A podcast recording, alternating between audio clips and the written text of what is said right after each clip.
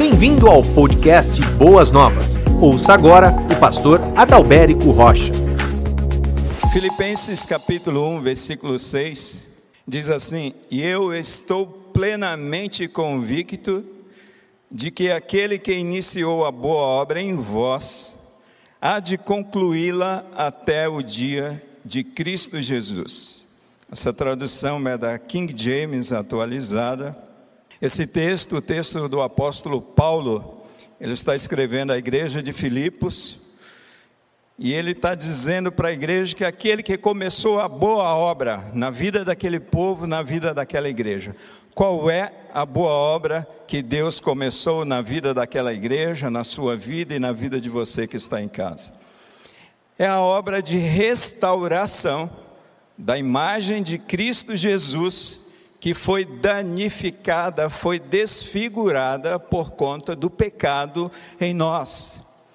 Então, essa obra de santificação, onde existe um trabalhar de Deus cada vez mais em nossas vidas, em toda a nossa existência, desde o momento que nos rendemos a Cristo Jesus, Deus está fazendo essa obra em nós, através do Seu Espírito Santo em nós, através do nosso contato com a palavra através do nosso contato com Deus em oração, através de nossa comunhão com a igreja, com o corpo de Cristo. Existe um Deus trabalhando em você e completando esta obra até o dia de Cristo. Que, qual é o dia de Cristo? O dia de Cristo é o dia em que Deus te chamar para a glória, ou o dia de Cristo será aquele dia em que Cristo de fato voltará até as nuvens e chamará o seu povo, a sua igreja, para si. Esse é o primeiro texto. O segundo texto é o texto de 2 de Coríntios, capítulo 3, versículo 18, que diz assim: Mas todos nós, com o rosto descoberto, refletindo como espelho a glória do Senhor, somos transformados de glória em glória, na mesma imagem como pelo Espírito do Senhor.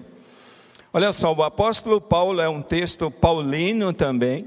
Ele está dizendo que todos nós, quem são todos nós? Todas as pessoas? Não, são todos aqueles que um dia se converteram a Cristo Jesus. E essa obra de glória em glória, ou seja, um aperfeiçoamento contínuo, acontecendo na vida de cada filho de Deus, na vida de cada cristão, um trabalhar de Deus removendo os nossos pecados, como eu comentei aqui numa, numa das quartas-feiras, falando a respeito de que quando nós nos convertemos, houve uma grande implosão dentro de nós e Deus agora, atuando com o seu espírito, atuando através da sua palavra, está removendo todo esse entulho da nossa vida. Deus está lapidando, Deus está esculpindo a imagem de Cristo em nós que foi danificada por causa do pecado, pecado original de Adão que nós herdamos. São esses os dois textos para a gente pensar aqui, mas entendendo que a nossa palavra nessa noite é uma palavra mais introdutória, tá, do que uma palavra realmente de pregação para vocês. A Bíblia, amados, nos chama de santos. Se você der uma olhada, principalmente nas cartas paulinas, como eu já citei aqui, a carta de Filipenses, Paulo vai se dirigir à igreja como santos. A carta é, aos Efésios, Paulo vai se dirigir àquela igreja como santos. Aquela igreja que você olha, desce a lenha, essa mesma a igreja de Coríntios, aqueles irmãos que você chamaria mais de carnais do que de santos, Paulo se refere àquela igreja como os santos e santificados em Cristo Jesus. Então a Bíblia ela nos chama de santos. Na verdade, somos santos comuns, que esse é o tema da nossa preleção dessa noite. Santos comuns. Nós somos santos comuns, e eu diria que nós somos, se eu pudesse dar outro adjetivo, nós somos pecadores santos e são, somos santos pecadores. De fato, nós somos santos comuns. O autor Jerry, ele usa esse termo para designar o que o apóstolo Paulo quis dizer quando se refere aos crentes de uma maneira geral como santos. Eu sei que pela tua cabeça e na minha cabeça, o nosso país é um país de cultura católica. Né? As nossas origens se dão com base no, no cristianismo católico, se assim podemos dizer, na tradição católica. E na tradição católica, santidade, embora nessa tradição ela seja conferida como aos cristãos de caráter e realizações excepcionais, ou seja, aqueles homens que viveram de maneira piedosa, aqueles homens e mulheres que viveram de maneira notável. É, é, muito comum, por exemplo, você ver igreja com o título de Igreja de São Pedro, Igreja de São Paulo, Igreja de São Judas. Tem até aquele discípulo que foi o substituto no corpo apostólico chamado Matias. Você ouve falar a respeito da igreja de São Matias. Então, o contexto católico ele ele remete a essa condição de santo devido a esse caráter excepcional, a essa maneira bonita com a qual essas pessoas viveram. Mas quando nós olhamos para a Escritura Sagrada, para aquilo que o apóstolo Paulo está nos ensinando, para aquilo que o texto grego está nos ensinando, nós podemos perceber que é diferente. E como nós entendemos esse conceito? Então, o verdadeiro significado, amados, de santos, conforme a Bíblia nos ensina, ela remete a esse texto grego, a esse termo grego chamado hagios e refere-se não ao caráter da pessoa, não a essas qualidades louváveis que nós podemos encontrar nas pessoas, mas essa palavra hagios, santo, refere-se ao estado do ser, não ao caráter, mas ao estado do ser, ao estado do indivíduo. O significado literal é separado para Deus. Aquele que foi separado para Deus, independente de suas qualificações, independente de suas virtudes, independente de suas boas obras. Isso é o que significa na Bíblia santo, separado por Deus. E nesse sentido, até o, o cristão que nasceu de novo ontem, até o cristão que nasceu de novo nesse exato momento e que tem um monte de coisas para consertar na sua vida, um monte de pecados a serem abandonados, a serem deixados de lado. A palavra de Deus diz que esse irmão, ele é chamado santo. Por quê? Porque pela obra redentora de Cristo Jesus, pela ação do Espírito Santo, essa pessoa foi tirado do reino das trevas e, e, trazido para o reino, transportado para o reino da luz de Cristo, separado para ser santo. Então é possível sim um irmão que está lutando com um grande pecado na sua vida, e essa pessoa é salva, essa pessoa é chamado santo por Deus, ainda que ele ainda tenha dificuldades com esse pecado. Ele está lutando a cada dia, ele está se agarrando a Deus, ele está se agarrando à Sua palavra, e a Bíblia chama esse irmão de santo. Então, esse é o grande significado. Nós podemos ver, irmãos, eu tenho mais dois textos, e eu quero apenas citar que é Tito capítulo 2, versículo 14, Paulo descreve que Cristo se entregou por nós para nos redimir de toda a maldade, Tito 2,14, e purificar para si um povo todo seu dedicado às boas obras. Um outro texto que traz esse embasamento do grande significado dessa palavra hagios, santo, é 1 de Coríntios capítulo 6, versículo 19 e versículo 20 também. Quando Paulo afirma que nós, que não somos de nós mesmos, pois fomos comprados por preço. Ou seja, não pertencemos a nós mesmos, não estamos mais sob o domínio do maligno e o domínio do pecado, mas agora pertencemos a Deus, pertencemos a Cristo, porque um alto preço foi pago pelas nossas vidas.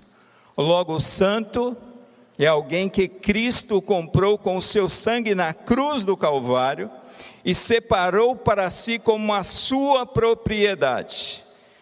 E agora, porque você é propriedade de Deus, propriedade de Cristo, separado por Deus e para Deus, Deus vai aperfeiçoar essa obra, resgatando a imagem de Cristo Jesus na vida de cada um de nós. Amados irmãos, quem de nós não está passando por esse processo aqui? Todos nós estamos vivendo esse processo. Então, concluindo o nosso pensamento, o que significa ser separado? Ser separado significa dizer que cada novo cristão foi separado por Deus para Deus a fim de ser transformado à imagem do seu filho Jesus Cristo, como Paulo nos ensina em Filipenses capítulo 1, versículo 6. Nesse sentido, todo cristão é santo, uma pessoa que foi separado do seu seu jeito, a sua maneira errada de viver e reservada para Deus a fim de glorificá-lo cada vez mais à medida que a sua vida é transformada. Amados, embora sejamos santos comuns, santos pecadores, pecadores santos, santos sujeitos ao pecado, de modo algum, e aqui eu abro um parênteses, de modo algum nós devemos viver de acordo com o trato passado, mortos em nossos delitos e pecados. Não, pastor, eu sou santo, então eu posso viver a minha vida como eu bem quiser. É interessante que não é isso que a palavra de Deus está nos ensinando. Apesar dessa condição, de santos comuns, pessoas que estão sujeitas ao pecado. À medida que a gente vai caminhando com Deus, amados, à medida que a gente vai é, convivendo com Deus, em intimidade com Deus, através da Sua palavra, Deus está fazendo paulatinamente essa obra restauradora de Cristo Jesus, da imagem de Cristo Jesus em nós. Então nós devemos ser imitadores de Cristo como o apóstolo Paulo chamou essa responsabilidade para si mesmo. Quando Paulo ele escreve a sua carta aos Coríntios, essa igreja que muitas vezes a gente compara a vida de alguns irmãos com a igreja de Corinto, pois é, quando Paulo ele escreveu essa carta, de maneira resumida, ele quis dizer: olha, vocês são santos, então se comportem como santos se comportem de acordo com o padrão que foi estabelecido, se comportem de acordo com o nome que vocês carregam, que é o nome de Cristo Jesus, que é cristão, que é um pequeno Cristo. E esse caráter de Cristo Jesus, a cada dia, a cada momento, deve ser transparecido para a sociedade que de fato mudanças estão acontecendo em nossas vidas. Afinal de contas, amados, Durante toda a última série, As Quartas Vivas, que nós tivemos, Caminhos, Caminhos da Restauração, nós falamos o tempo todo sobre essa necessidade de restauração, esse trabalhar de Deus na nossa vida, no nosso caráter. Muito bem, dizem, né? Dizem que pecado é como um mau hálito. Que, que exemplo, hein, pastor, você trouxe. Mas você vai entender o porquê as pessoas muitas vezes usam essa ilustração. Por quê? Porque o dono, ele não percebe. Mas via de regra, quem percebe o mau hálito é quem está do teu lado.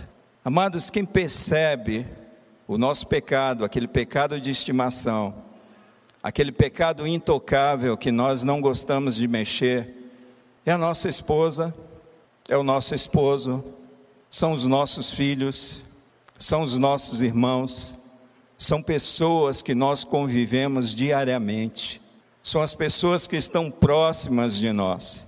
Mau hálito é um problema que traz sérias consequências sociais, pessoas e até profissionais para a pessoa que sofre do mal. Muitas vezes o distúrbio não é encarado com seriedade. Parece que tem alguma coisa muito parecida com o pecado, não? Muitas vezes a gente não trata esses pecados que a gente não gosta de tocar com seriedade. E daqui a pouco eu vou falar a respeito de um desses pecados, que é a ira. Vou falar a respeito de um homem de Deus que lidou com esse pecado. Então, muitas vezes, esse distúrbio, esse pecado, ele não é encarado com seriedade. E por isso acaba sendo tratado de uma maneira muito superficial. É como você ter um câncer e você simplesmente limpar aquele local e colocar um band-aid sobre aquele câncer, sobre aquele tumor.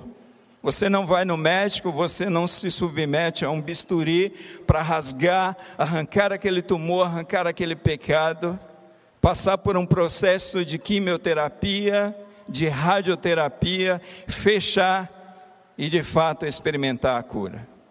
Muitas vezes a gente trata os nossos pecados, que já foram domesticados, de maneira muito superficial. Então, uma pessoa que sofre deste mal, desse do mau hálito, não é simplesmente usando, quem sabe, um Listerine, um Cepacol, ou um, um Drops, né? Falar em Drops aqui, outro dia um irmão estava brincando que essa geração não sabe o que é Drops. Então a gente tem que falar bala house, né? Tem que atualizar os termos, senão a geração mais nova não entende. E se a gente fizer isso, muitas vezes a gente está mascarando um problema que tem raízes profundas. Nós precisamos tratar o problema do odor, assim como nós precisamos tratar o problema, amados, do pecado de uma maneira séria, de uma maneira profunda. Então nós precisamos resolver esse problema. É muito constrangedor você falar para alguém, tocar em alguém, ó, cuida do teu hálito aí, ó, tá, não tá muito legal, né? Não é constrangedor isso? Nossa, é constrangedor. É muito feio. Parece que o pecado é a mesma coisa. É muito difícil você se aproximar de alguém querido e você perceber que existe falhas no seu caráter e você chegar para aquela pessoa e dizer assim: olha, você precisa tratar disso aqui. Isso aqui está tá sendo nocivo para mim. Isso aqui está sendo nocivo também para você. Isso aqui, esse pecado está sendo nocivo para a sua família. Então, amados, falar a respeito de pecado, tratar a questão do pecado é muito constrangedor e é difícil falar para aquela pessoa sobre o pecado, sobre o problema, sobre a necessidade de correção, principalmente numa época como essa, em que nós não podemos, quem sabe, falar mais sobre pecado. A palavra pecado, infelizmente, tem caído em desuso, não é somente na sociedade corrompida que nós vivemos, mas em muitos circuitos evangélicos hoje, você não pode falar a respeito de pecado, e muito menos você pode dar nomes aos pecados, porque você está discriminando, né? Você está sendo intolerante, então você não pode falar disso. Tem um pastor americano que, eu não vou falar o nome por uma questão ética, mas ele disse assim que ele não fala a respeito de pecado para os membros da sua igreja. Por quê? Porque os membros da sua igreja têm uma vida tão dura, tão difícil, e que ele não fala de pecado para não trazer mais dificuldades para esses irmãos. Pois é, essa palavra pecado, amados, infelizmente tem caído em desuso. Mas o nosso pecado, nós precisamos entender que ele é nocivo para nós e o nosso pecado afeta diretamente a vida das outras pessoas. Nos sentimos ofendidos como quando somos confrontados. Quem se sente bem quando é confrontado com o seu pecado? O ser humano, ele é orgulhoso, o ser humano, ele tem, sabe, soberba na alma e no seu coração. Amados, nós gostamos muito mais de um tapinha nas costas do que um confronto. Quando nós estamos resolvendo questões, por exemplo, no âmbito familiar, quando vem uma fala que aponta o que os nossos defeitos, que aponta os nossos pecados, que aponta as nossas falhas de caráter, a gente fica irritado, a gente altera a voz, a gente fica nervoso. Por quê? Porque a gente não gosta de ser confrontado com o nosso pecado, mas se faz necessário, porque ele é nocivo para nós, e ele é nocivo para as pessoas que convivem conosco, ele é nocivo para a igreja. Olha só o que a palavra de Deus diz: que os nossos pecados fazem separação entre nós e o nosso Deus. Pedro diz que nós, homens, devemos levantar mãos santas aos céus para que as nossas orações não sejam impedidas. Então, é possível, pastor, que o problema, quem está retendo as bênçãos de Deus na minha vida, na minha família, não é o diabo, e sim eu. É possível, sim. Se eu tenho feito vistas grossas, para o meu pecado. Se quando eu sou confrontado com o meu pecado, eu tenho me esquivado e não tenho tratado. Então, esses pecados, amados, que nós consideramos inofensivos e que convivemos confortavelmente com eles, é, são esses pecados que o autor desse livro chama pecados intocáveis. E aí eu trago um exemplo clássico de pecado intocável, que é o profeta Jonas. Qual que é o pecado intocável do profeta Jonas?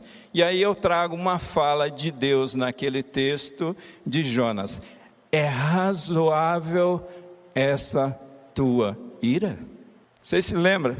Sabe o profeta irado? Eu sei que irado hoje é outra coisa, né? Então a gente tem que atualizar os termos.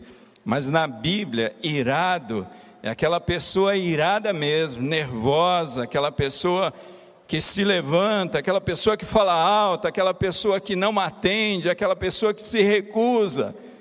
Ali está um coração irado. Então, o, o, pecado, qual que é o pecado do profeta Jonas? A ira. Jonas conseguia enxergar o pecado dos de fora, ou seja, o pecado dos assírios. Jonas conseguia identificar que ali estava um povo cruel, um povo terrível, um povo, sabe, que matava com prazer, com requintes de crueldade, que subjugava as nações. Mas, no entanto, Jonas ele não conseguia enxergar o seu pecado. E qual era o pecado de Jonas? A ira. Amados, Jonas considerava os assírios assim indignos da graça, da compaixão e da misericórdia de Deus, apesar dele saber que Deus seria misericordioso com aquele povo ruim. Então, por causa dessa ira, quem sabe você consiga colocar num patamar de inofensivo para os homens, olha só, por causa da ira no coração de Jonas, ele fugiu da presença do Senhor, ele não queria pregar para aquele povo. Quando Jonas ele se arrependeu, ele pregou um sermão para alguns, porque ele deveria percorrer toda a cidade, e ele não percorreu toda a cidade. Ele pregou ali um dia e parou o sermão. Leia lá Jonas, você vai perceber isso que ele não obedeceu integralmente à vontade de Deus.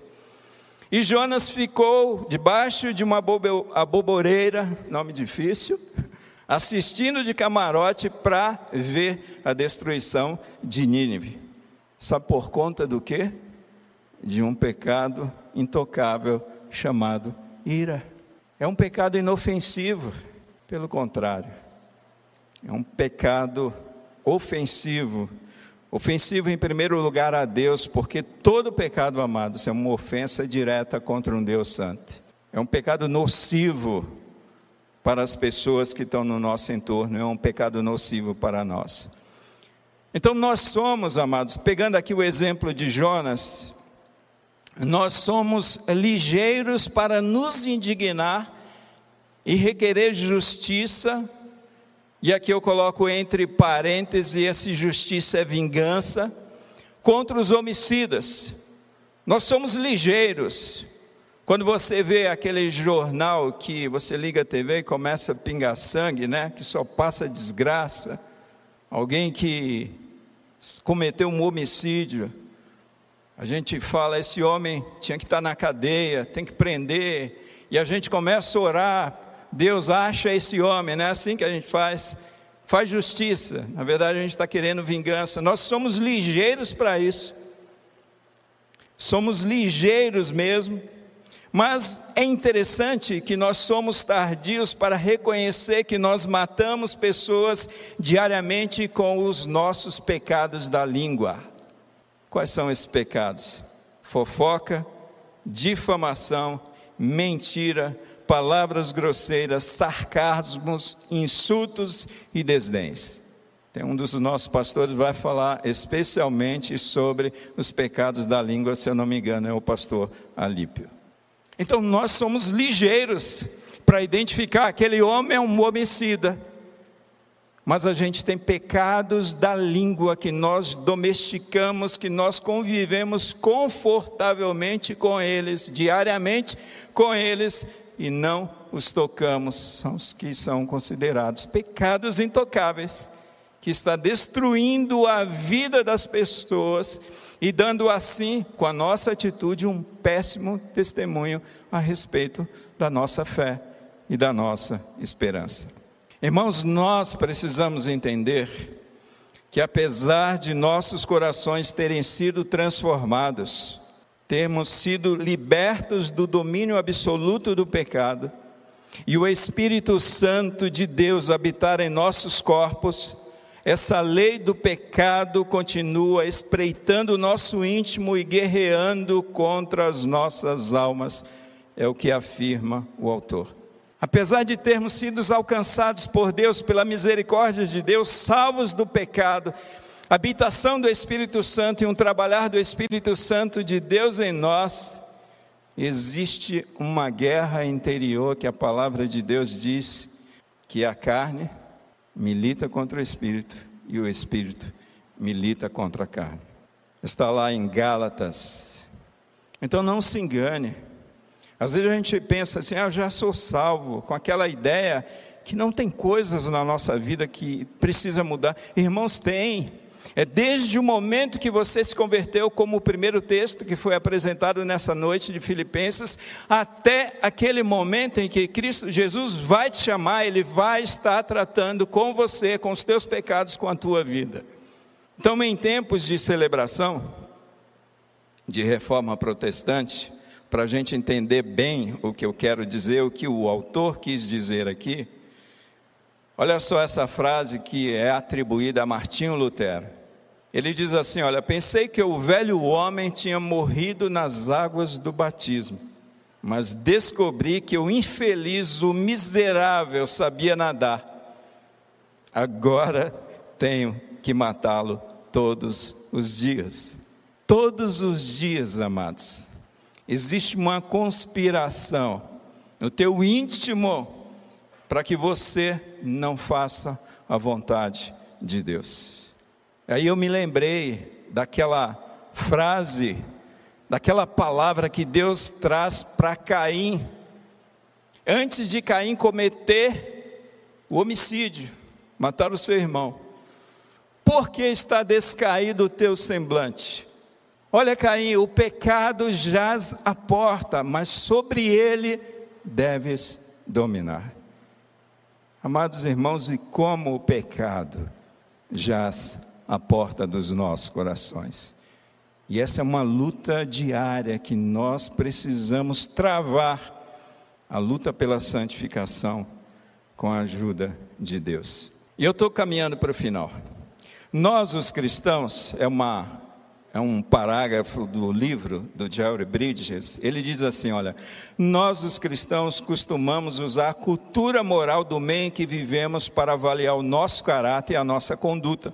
Como o nosso padrão moral normalmente é mais alto do que o da sociedade em geral, é fácil nos sentirmos orgulhosos de nós mesmos e pressupormos que Deus sente a mesma coisa a respeito de nós. Assim deixamos de considerar a realidade do pecado que continua habitando em nós. Infelizmente, ficamos tão preocupados com os pecados graves da sociedade que deixamos de lado a necessidade de lidar com os nossos próprios pecados, mais refinados e menos óbvios. E não é isso? Parece, irmãos, que muitas vezes o diabo, ele usa esse pecado que está escancarado aí no mundo para nos distrair da nossa vida de santificação. Parece que o diabo usa esses pecados que muitas vezes nos deixam irados, como Jonas ficou irado. A gente olha o problema na vida do outro, a gente olha o problema no mundo, o pecado do mundo, e a gente esquece de pecados que nós convivemos diariamente em nossas vidas, o que o autor chama de pecados intocáveis. Finalmente, irmãos, pecado é malignidade espiritual e moral.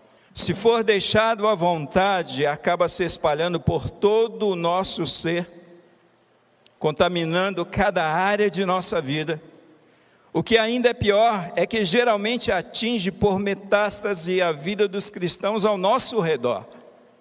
Você não trata um pecado na tua vida, esse pecado parece que tem o poder de não somente criando situações difíceis para você e para as pessoas que estão no teu entorno.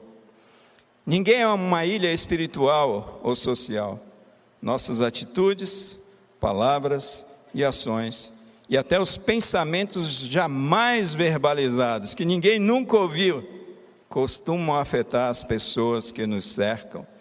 É o que diz o autor. E qual o remédio para o pecado? Qual é o remédio para o pecado? Muitos cristãos acham que o evangelho é só para os não crentes. Achamos que uma vez que confiamos em Cristo, o evangelho ele é dispensável. Quantos de nós dependemos única e exclusivamente de uma palavra de púlpito como essa? que nós estamos recebendo nessa quarta-feira. E durante toda a semana nós não temos contato com as Escrituras Sagradas, com a Bíblia. O Evangelho é uma dádiva essencial de Deus, não somente para nos trazer a salvação, louvado seja Deus, porque eu ouvi o Evangelho, eu entendi que eu era um pecador, e entendi que somente Cristo, através da Sua obra redentora na cruz do Calvário, poderia me salvar.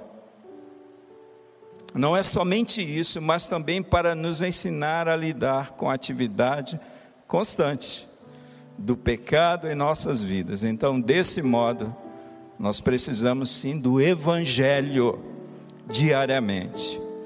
Sabe aquilo que Jesus falou? O pão nosso de cada dia.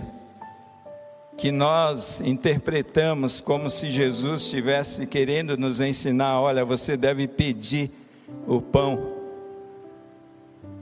Esse pão que você comeu hoje, foi lá na padaria, buscou e comeu com manteiga na chapa.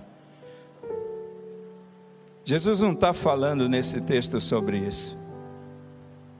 Porque ele antes, ele nesse, na mesma sequência, ele vai falar: não vos preocupeis com, a, com o que a vez de comer. Como que ele ensina que eu não devo me preocupar com o que eu devo comer? E Ele está me ensinando que eu devo pedir o pão nosso de cada dia, mas esse pão é a palavra de Deus, diariamente, amados, que nós precisamos, que é o pão espiritual, que é o próprio Cristo, que nos alimenta através da Sua palavra, é o maná diário que o povo comia, o pão vivo que desceu do céu. Irmãos, e assim eu termino. Infelizmente, nós somos míopes e condescendentes com os nossos erros, mas nós somos rápidos e precisos para identificar e condenar as faltas dos próximos. Eu vou repetir, não é uma frase minha, é uma frase de um sacerdote católico chamado Paulo Ricardo. Ele diz: Nós somos míopes e condescendentes com os nossos erros, mas somos rápidos e precisos para identificar e condenar as faltas dos próximos. Que o Senhor nos ajude quando Ele nos revelar situações, áreas em nossa vida, no nosso caráter que precisam ser corrigidas. Que Deus nos ajude a nos humilharmos diante dEle e reconhecermos que nós precisamos sim pegar esses pecados que até então eram intocáveis e de fato tocar nesses pecados e tratar esses pecados com a ajuda de Deus, com a ajuda do Evangelho de Cristo Jesus. Vamos orar. Você ouviu o podcast Boas Novas. Se você quer saber mais sobre a nossa igreja, nos siga no Instagram, arroba Igreja Boas Novas e nos siga também no nosso podcast.